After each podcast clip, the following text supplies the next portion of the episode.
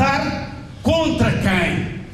Contra os capitalistas, contra a burguesia, contra os seus partidos na Assembleia da República, no poder.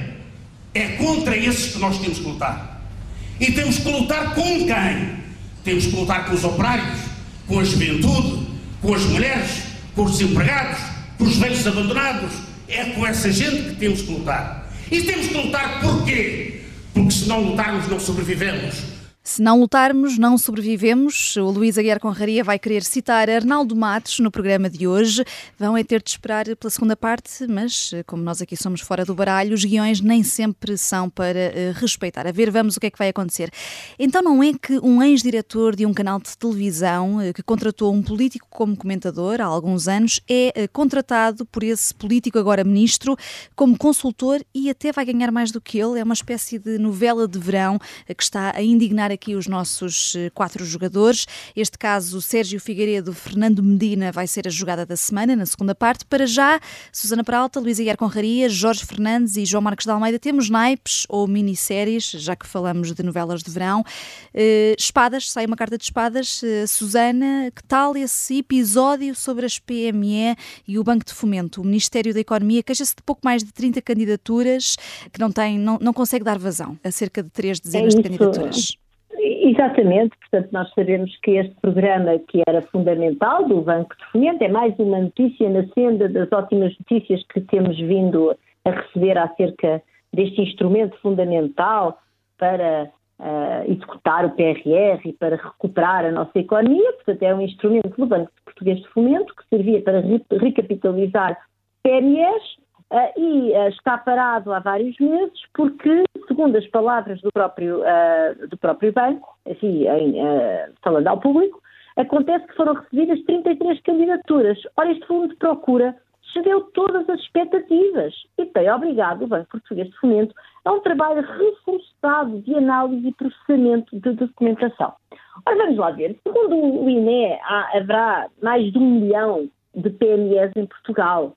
É claro que os critérios deste programa de recapitalização das PMEs certamente não abarcam um milhão de PMEs existentes em Portugal, porque deve haver critérios que têm a ver com a própria saúde financeira prévia das empresas, eh, com o setor da atividade. Eu não sei, não, não conheço os detalhes uh, do programa, mas o Banco Português de Cimento conhece os detalhes do programa.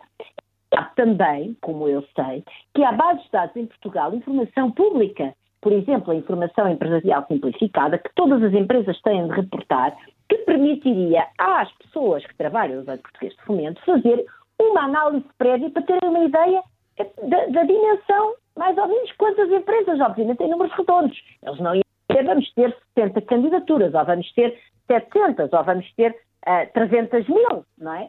Mas, dentro daqueles critérios que eles tinham, eles podiam ter feito este cálculo. Portanto, isto nem é só ficarem ficarem, digamos, atrapalhados com 33 candidaturas. 33 candidaturas não é nada naquilo que é o tecido empresarial português eh, de PMEs.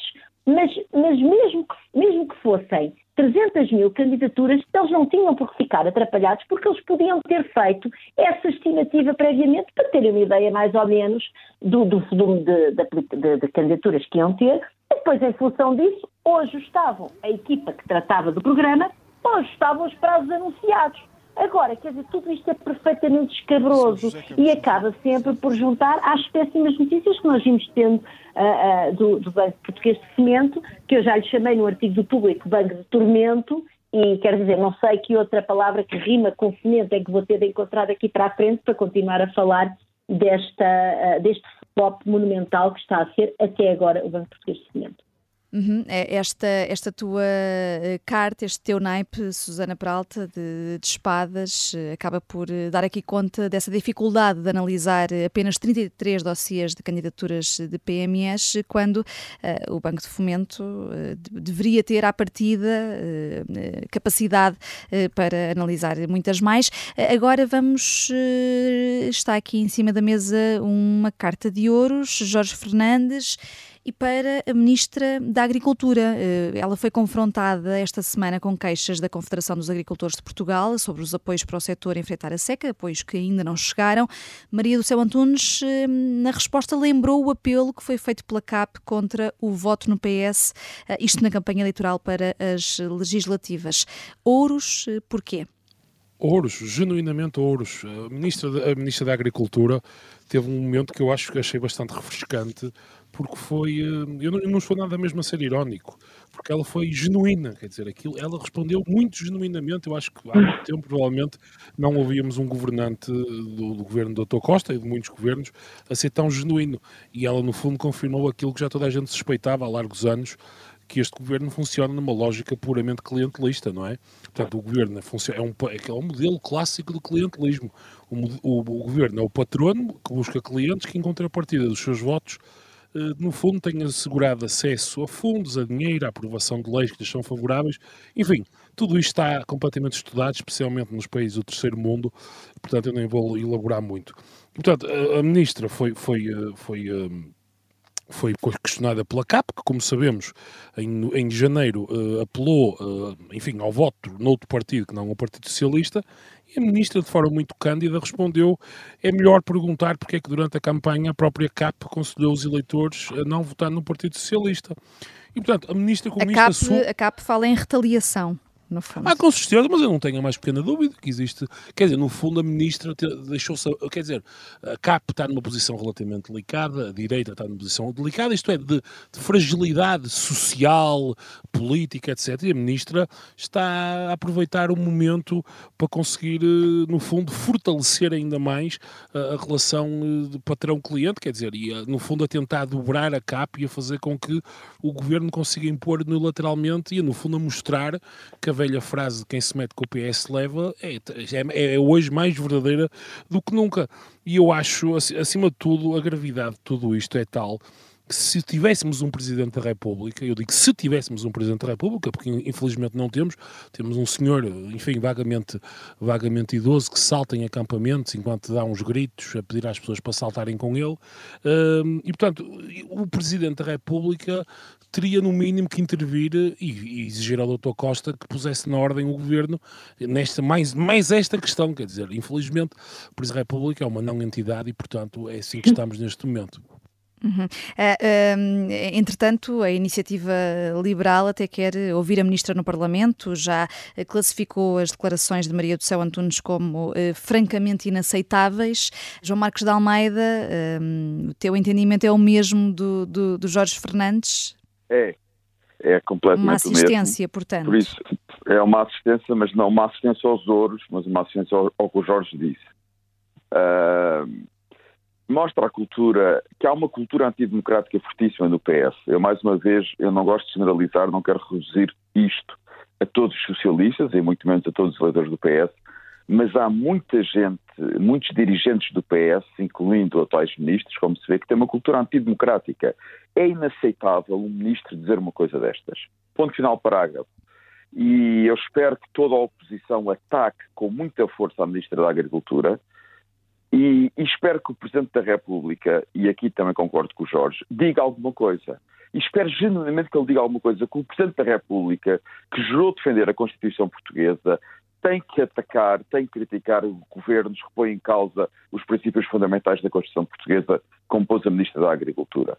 E espero, espero que o Presidente da República não faça o que fez a semana passada, que esperou que o PSD e a Iniciativa Liberal criticassem o despacho de António Costa a propósito da Endesa para vir defender o despacho de António Costa. Se o Presidente da República não ficar em silêncio, é inaceitável. Se falar para defender a Ministra, é chocante. Espero que ele não o faça. Muito bem, fica esse apelo para a intervenção eh, do eh, Presidente da República. Uh, temos ainda aqui, já tivemos ouros, espadas, começamos com espadas e agora é mesmo uma carta de paus. Luísa Guiar Conraria, a tua vez. Queres falar de uma notícia do público que tem este título, que vou passar a citar: uh, Governo dá mais 44 milhões ao ensino superior e recupera fórmula de financiamento.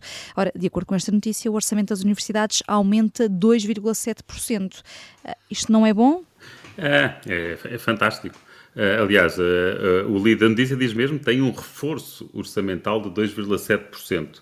Eu, eu, eu, acho que, que nós temos um, um, sério problema de iliteracia financeira e económica em Portugal e, acho mesmo que, que é função do jornalismo ajudar as pessoas a, a ficarem mais, mais educadas e terem melhor percepção do aumento do custo de vida. E, e, portanto, eh, eu, eu, gostava que os jornalistas tivessem mais cuidado com estas notícias, porque, evidentemente, falarem num, num aumento do orçamento de 2,7%, quando a inflação. Uh, foi anunciado esta semana, neste momento já vai em 9,1%. Isto não é nenhum reforço orçamental. Isto é uma redução brutal dos valores reais transferidos do orçamento para as universidades. Podemos discutir se, se, se, se é bom ou se é mau eh, e se há condições para transferir mais ou menos. Podemos discutir isso, não, não é isso para mim que, que está em causa. Agora, o que está em causa é que não há reforço orçamental nenhum. Isto, uma notícia dada desta forma uh, está. Uh, não, não, não quero ser demasiado radical, mas pronto, mas vou usar uma formulação se calhar excessiva. Mas está a mentir dizendo apenas verdades. Fa faz e... com que haja esta interpretação até da pergunta que eu fiz. Isto não é bom? É, Exatamente, e faz-me lembrar um, um, professor que eu tive de macroeconomia que, para nos explicar o problema da ilusão monetária, portanto, como é que as pessoas não davam conta da inflação, eh, ele, ele dava o exemplo de, eh, de uma vez que tinham subido os preços da gasolina e tinham ido às televisões entrevistar as pessoas e alguém disse: Ah, eu não ligo nada a aumentos dos preços da gasolina porque eu ponho sempre o mesmo, ponho sempre 5 mil escudos. Eh, na altura era escudos. E, portanto, o preço da gasolina do litro pode ser o que for, que eu ponho sempre 5 mil escudos, portanto, a mim não me afeta nada a inflação ou o aumento dos preços. É um bom uh, mas já agora, para não, para não falar só mal, uh, já depois, portanto, vi uma, vi uma nota de rodapé na, uh, num telejornal da SIC que me chamou a atenção e depois vi que a notícia até vinha do público, que tem este título. E que tem este título que é Inflação alta provoca queda de 4,6% no salário médio em termos reais. Uh, pronto, e isto é uma forma de dar corretamente a notícia, pelo menos mostra. Podiam ter dado uma notícia a dizer que os salários aumentaram uh, 3,1%, uh, mas cá está, os salários nominais, mas, corrigido pela inflação, uh, de facto os salários reais diminuíram 4,6%. E é muito importante que as pessoas tenham consciência que os seus salários reais diminuíram. E, portanto, nem sequer há aqui Uh, não há aqui sequer nenhuma teoria de conspiração minha sobre o público estar a dar as notícias de forma que, que mais favoreça ao governo, nada disso. Uh, no mesmo dia, uh, depois já de eu ter escolhido este trunfo, dá, uma, dá uma notícia onde realça aquilo que realmente é mais importante, que é a diminuição dos salários em termos reais. E nós, e mesmo nós economistas, dizemos reais, porque isto é o que a realidade, é a realidade que interessa é esta, é por isso que nós usamos este termo e é este o termo que, que devemos, uh, para que devemos chamar a atenção. Uma mini aula uh, de uh, literacia financeira, aqui com a ajuda do Luís Aguiar Conraria e Susana Pralta, economista também, o que é que queres acrescentar?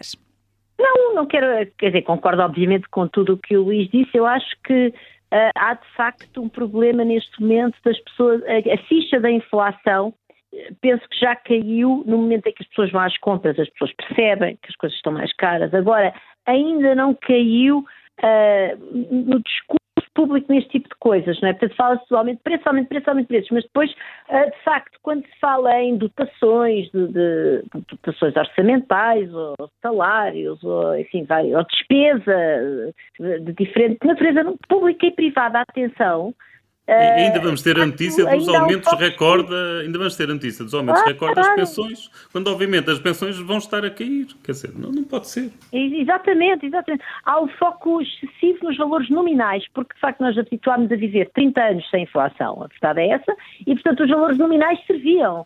Uh, e tanto eu como o Luís, imagino que isto, bem, o Luís é macroeconomista, é mais cuidadoso com estas coisas, mas os alunos chegarem e perguntarem, mas tem que corrigir aquela coisa para a inflação, a minha resposta típica é não, isso desde os anos 90 não vale a pena, quer dizer, para aquilo que estás a analisar não, não, não, não vale a pena. Hoje em dia é fundamental, porque a inflação está a bater nos 10%, e, e eu julgo que de facto há aqui um esforço muito grande de pedagogia, eh, e como eu, tal como o Luís, não, não parece que haja qualquer espécie de teoria da conspiração, mas há uma pedagogia importante a fazer, nós pararmos de pensar em nominais, porque de facto neste momento a diferença entre, entre o nominal e o real é substancial. Está a explicação dada, só nos falta aqui uh, umas copas, são trazidas pelo uh, João Marcos de Almeida, João, para Fernando Chalana, o pequeno genial que morreu esta semana aos 63 anos. Sim, sim, mas eu antes das copas só queria fazer, acrescentar um ponto ao que disse o Luís e, e a Susana, que é eu concordo, há muita iliteracia financeira e económica em Portugal, mas o governo não tem essa iliteracia. O governo sabe muito bem o que está a fazer. E, mais uma vez, isto é a confirmação da desonestidade do governo de continuar a falar permanentemente em aumentos nominais, sabendo que, na verdade, não há aumentos nenhums, que é desonesto, porque eles sabem, mais vale não terem nada. É muito simples. E, e para combater esta ideia, as notícias sobre a inflação estão sempre a pôr cá para fora notícias de aumentos que são aumentos fictícios, na prática. Portanto, é mais uma vez é lamentável e custa muito ter um governo que se comporta desta maneira e que trata os portugueses assim.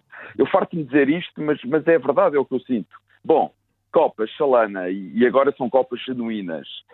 E, e como, como, calculo que alguns uh, ouvintes da Rádio Observador sabem que eu já falei aqui de futebol uma vez ou duas, eu sou adepto do Porto, nem sequer sou benfiquista, mas quero deixar umas copas muito genuínas e um grande elogio, eh, muito sentido, a Chalana, que foi um jogador formidável, um jogador fantástico.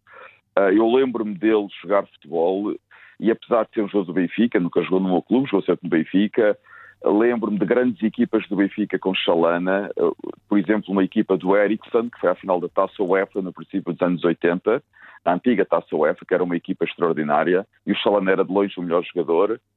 E, e lembro-me também, obviamente, dos jogos que ele fez na seleção no Europeu de 1984 em França, em que jogou lindamente, foi também o melhor jogador da seleção portuguesa.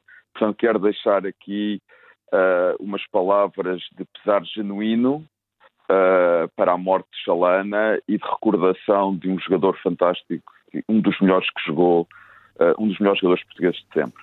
E dá para perceber eh, que era muito, muito, muito acarinhado. E como prometido, temos novela de verão na jogada da semana do Fora do Baralho. Os protagonistas são Fernando Medina e Sérgio Figueiredo. O primeiro foi comentador na TV 24, quando Sérgio Figueiredo foi diretor de informação. Agora o ex-jornalista eh, é contratado pelo atual eh, Ministro das Finanças como consultor de políticas públicas. Jorge Fernandes, há aqui um herói e um vilão nesta história? Ou dois não, heróis acho... e dois vilões, enfim? Acho que, acho que há dois heróis, dois genuínos heróis do Partido Socialista. Mas eu, eu percebo. O Jorge hoje está irónico, está em modo irónico.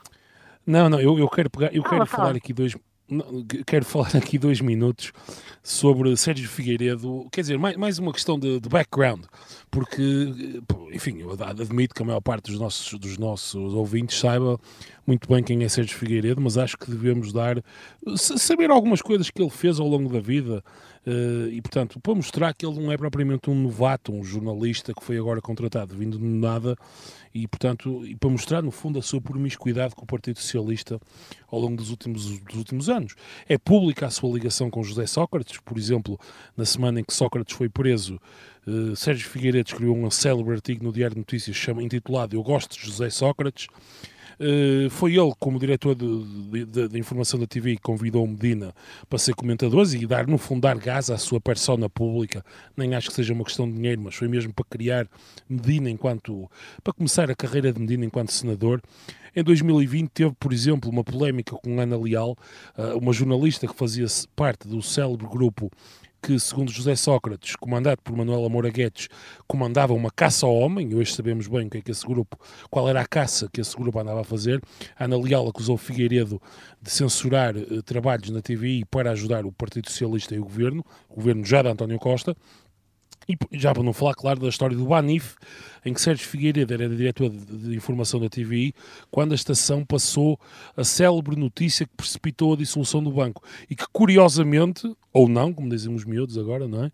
Quem acabou por comprar o banco por uma bagatela, o Banif, foi o Santander que surprise, surprise, era o dono da Prisa, que era nada mais nada menos que a dona da TVI, a empregadora, de, portanto, a, empresa espanhola que era empregadora de Sérgio Figueiredo. Portanto, isto é para dar um contexto que, portanto, Medina não foi buscar um homem, enfim, dizer, bem, foi buscar um jornalista, um homem imaculado, que nunca andou metido em grandes cavalgadas de promiscuidade com a política. Não, portanto, o perfil de Sérgio Figueiredo é de alguém que sempre viveu muito confortável ali naquela, naquela porta giratória, naquela, naquele lugar intermédio entre a promiscuidade entre a comunicação social, as empresas, os, a política, etc., especialmente uh, dando-se particularmente bem uh, com o Partido Socialista. Quer dizer, e portanto é evidente, este caso parece-me bastante evidente o que é, e eu aqui, aqui uh, quer dizer, assumindo que o que estamos a ver é, é a verdade, no fundo, não é?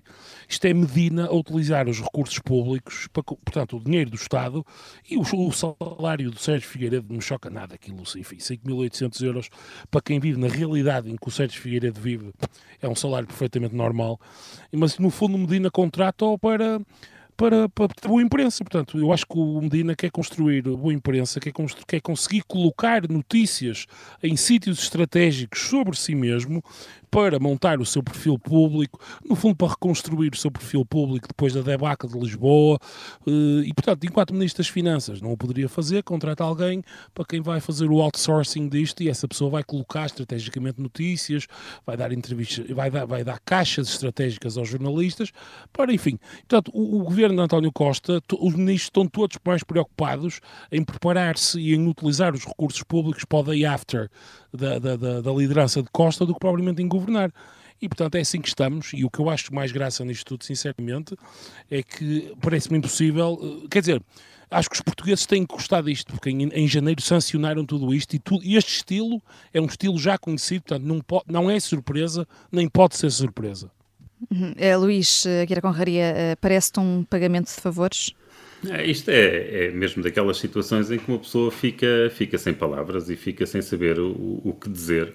Uh, e, portanto, e, e, quando é assim, uma pessoa tem de se virar para os clássicos. Quer dizer, nos, tudo o que podemos dizer já foi escrito pelos clássicos, e neste caso aqui o clássico é, é o Arnaldo Matos, como, uh, como referiste no início do, do, nosso programa, que uma vez no, no editorial da, do da Luta Popular, o jornal do, do PCTP-MRPP, eh, escreveu isto é tudo um p... Uh, e, e, de facto, e de facto é, é, é, o que uma pessoa tem a dizer, uma pessoa fica, fica, fica sem palavras e portanto eu deixo de passar a palavra a outra pessoa e eu depois, eu depois tentarei acrescentar, acrescentar alguns dados. Pois, eu sinto que a Susana Peralta estará a esbracejar aqui, uh, queres trunfar. Esbracejar ou nem tanto, mas explica lá o, o trunfo. Quer dizer, não é, eu quero trunfar, não porque eu não considero como, como o Luís que a, a expressão que ele utilizou e que entretanto foi censurada uh, se aplica ao caso, mas sobretudo dizer que as pessoas que vendem sexo são pessoas que ganham a vida honestamente, contrariamente aos protagonistas desta história. E, e, portanto eu venho aqui defender a honra das pessoas que têm um emprego honesto, que é o emprego de vender uh, serviços sexuais está feito esse, esse trunfo, mas voltando agora aqui uh, a, Sérgio, a Sérgio Figueiredo, uh, Luís, uh, onde é que ias, feito este reparo da Susana? Não, é, é, é que isto de facto uma pessoa fica sem, sem saber, e isto é, quer dizer, costuma ser, que aliás até é um, é um ditado um, um, pouco machista, que é a mulher de César não, não basta ser, é, é, preciso parecer, e esta é daquelas situações em que, em que ninguém acredita que, que na inocência aos, aos uh, desta nomeação. Aos homens também. também, também. Aos, homens, aos homens também não basta parecer, é preciso ser. É, uh, ora aí está. Uh, e, e, mas aqui é uma situação em que aqui ninguém acredita que, que, que esta nomeação seja, seja honesta, quer dizer, tudo isto cheira uh, e realmente parece de uma forma perfeitamente uh, imunda uh, a, a, troca de favores, quer dizer, nós estamos a falar de.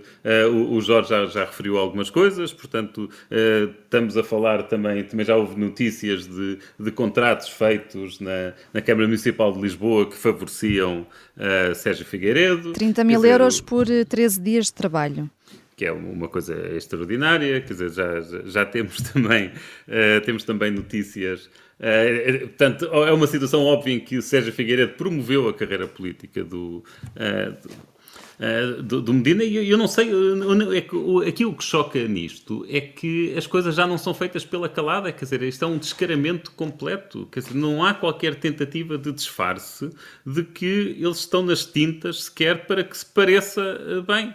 E para que pareçam honestos. e, e, uma pessoa fica, fica, fica, sem, fica sem palavras. Quer dizer, e ainda por cima, mas isso depois eu penso que, uh, que a Susana irá explorar isso. Ainda por cima, a função para que ele está nomeado já existe. Quer dizer, já existe um instituto que, que tem as, as exatas funções para as quais ele está nomeado e para as quais ele, obviamente, não está habilitado.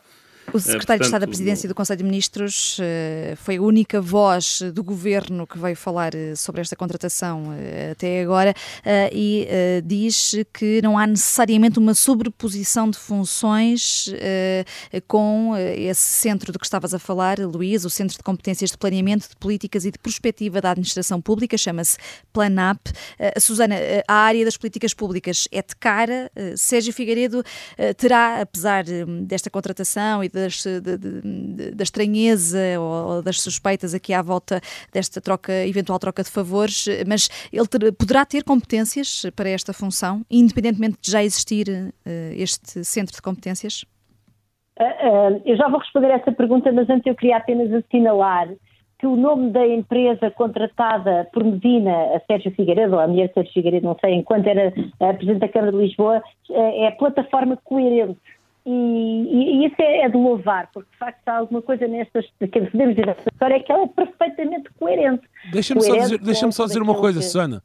10 segundos. Sim, isto, isto, este, este, esse nome é quase tão bom como a sociedade que geria o BPN, que era a Sociedade Lusa de Negócios, que é uma coisa que é um nome perfeito.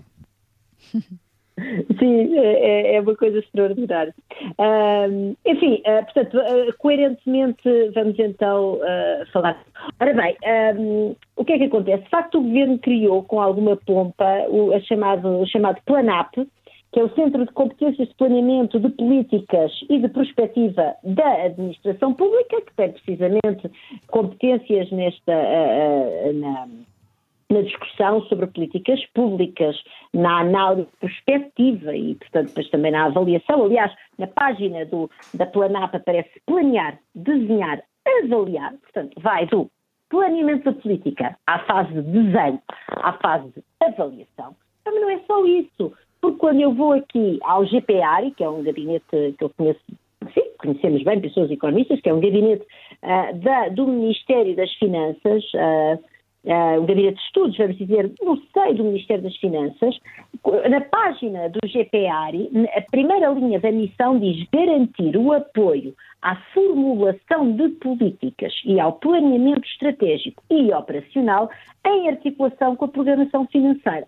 E mais, uh, existe um, um, uma, um, um, um órgão uh, um pouco que não, é, que não, é, muito conhecido, mas que se chama Conselho para a Produtividade, que tem uma página, aliás, que está sediada na própria página do uh, GPR, e eu vou apenas aqui fazer uma declaração de interesse, de, de interesse. Eu faço parte do, do Conselho de, de consultivo desse órgão, uh, que é um Conselho para a Produtividade, que fica uma, uma semi-agência da OCDE e da, da União Europeia, porque a maior parte dos países da União Europeia têm órgãos deste tipo, que neste caso tem competências no âmbito também do desenho da avaliação de políticas públicas, especificamente da promoção da produtividade e, portanto, no caso português, é, é, ele existe a cavalo entre os gabinetes de estudos do Ministério da Economia e do Ministério da, uh, das Finanças. Portanto, mais uma vez, quer dizer, se Medina precisava assim tantas pessoas para fazer políticas públicas, o que tinha era de dotar estes uh, órgãos de mais meios, porque de facto aqui no, no, no relatório, no primeiro, no relatório da, do tal Conselho de Acompanhamento, do qual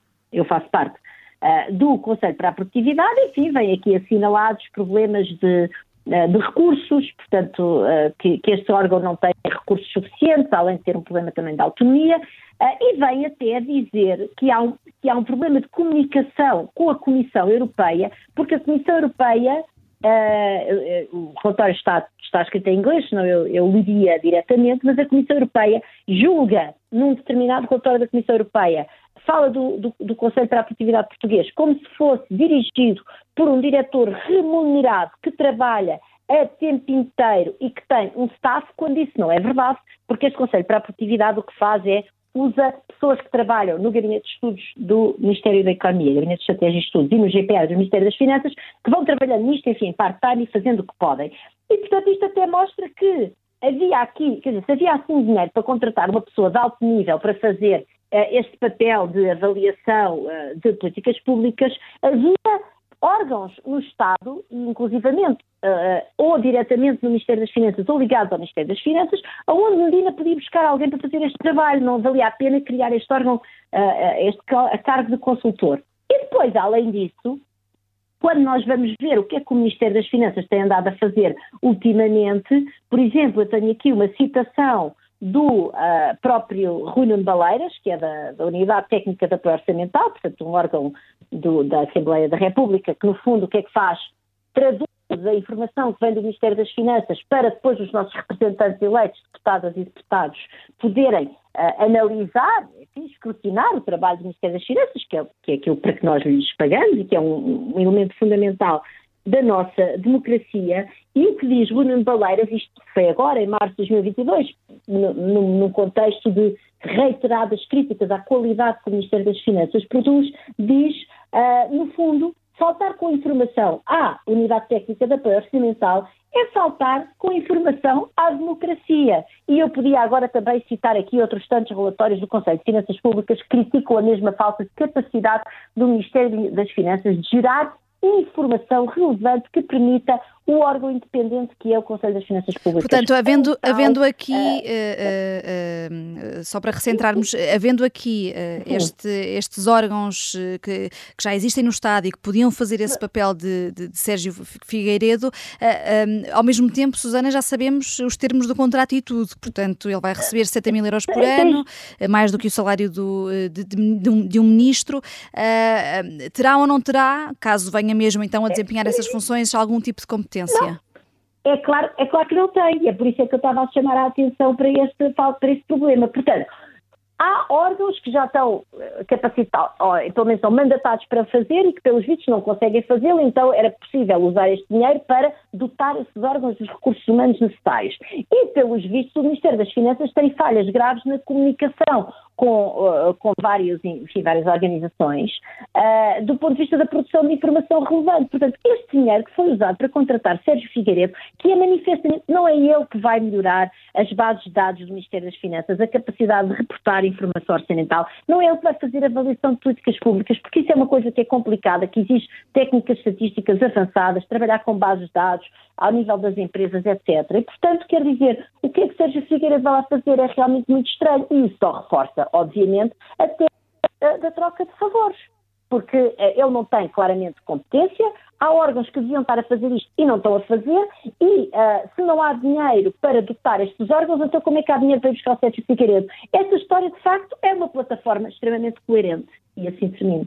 Uh, há aqui um trunfo de Jorge Fernandes.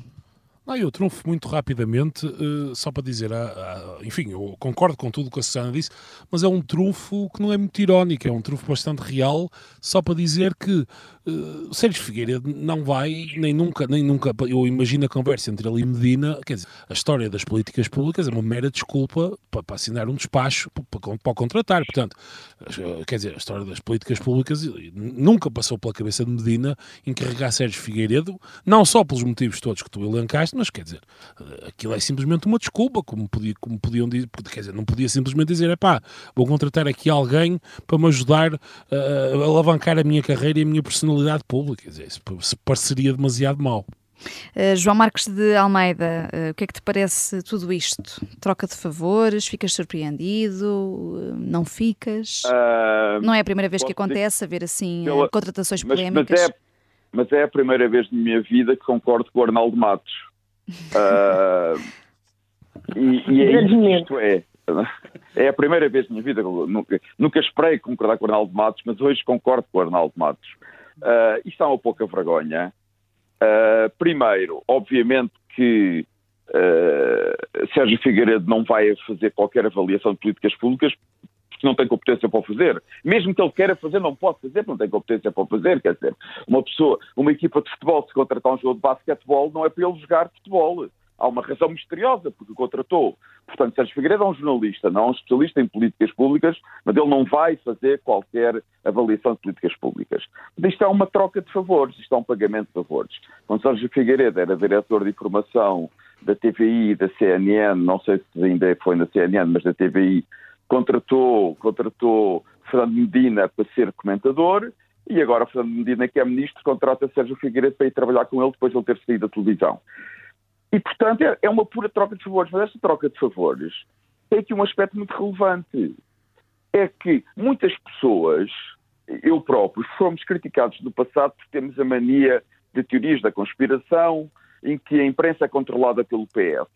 Isto, para mim, é evidência que Sérgio Figueiredo, como diretor de informação de um canal de televisão, de um dos três maiores canais de televisão de Portugal, favoreceu o PS, como é óbvio. Muito bem. Portanto, uma pessoa que deveria ter, respeitar, acima de tudo, a liberdade de imprensa, nunca o fez. Portanto, estava num, como diretor de informação de um dos principais canais de televisão em Portugal, a defender os interesses de um partido político. Como está confirmado agora. Medina e Sérgio Figueiredo confirmaram perante todos os portugueses que Sérgio Figueiredo nunca foi um diretor de informação da TVI independente e que se preocupasse sobretudo com a liberdade de imprensa e com o pluralismo de opiniões. Nunca o foi. Segundo ponto, eu, ao contrário do Jorge, acho que há aqui um aspecto relevante, não no ordenado, mas num, num, num pormenor, que não é um pormenor, é que ele não vai ter exclusividade de funções. Portanto, ele pode continuar a fazer outras coisas. O que é uma coisa extraordinária. Quer dizer, vai ter o ordenado que tem e nem sequer trabalha exclusividade para o governo. Vai continuar a fazer outras coisas por fora. Portanto, eu não me espantava que ele, além do ordenado que ganhasse do governo, a sua empresa com a mulher ou com a namorada, a, a sua empresa, continuasse a fazer alguns negócios e, com, e, algumas consultorias com o governo ou com câmaras do PS. Não me espantava nada que isso também acontecesse. Uh, mas, mas, há aqui outro ponto que eu acho que é muito relevante. Muito rapidamente, João. Sérgio Figueiredo, Sérgio Figueiredo uh, foi contratado como um assessor político de Fernando Medina. Infelizmente, em português, não conseguimos distinguir as políticas públicas da política, da sua política, como em inglês, o policy e o politics. Ele foi contratado para fazer politics e não para fazer policy. E eu acho, sobretudo, que Medina contratou Sérgio Figueiredo porque precisa dele para preparar a sua futura candidatura à liderança do PS. É uma das principais razões porque Figueiredo vai trabalhar com Medina. O que indicia que a luta dentro do governo e dentro do PS, pela liderança do partido no pós-Costa, vai acentuar-se. Eu, eu, estou absolutamente seguro que Pedro Nuno Santos não ficou nada contente com esta contratação. Porque esta, isto é Medina a preparar o seu futuro e a contratar Figueiredo para o ajudar na candidatura à liderança do PS. Portanto, eu não desconfio que o próprio governo vá pondo cá fora os setores ligados a Pedro Nuno Santos algumas notícias para prejudicarem Sérgio Figueiredo e, e Fernando Medina, mas isto é, é a continuação da luta entre os ministros do PS pela liderança do partido no pós-Costa. O tal day after e, de Costa, de que, de que, falava Jorge Fernandes. Aqui o nosso contrato no Fora do Baralho é com as cartas e com os nossos ouvintes e é tão valioso que para a semana estamos, claro, de volta, sexta-feira, ao meio-dia. Até lá.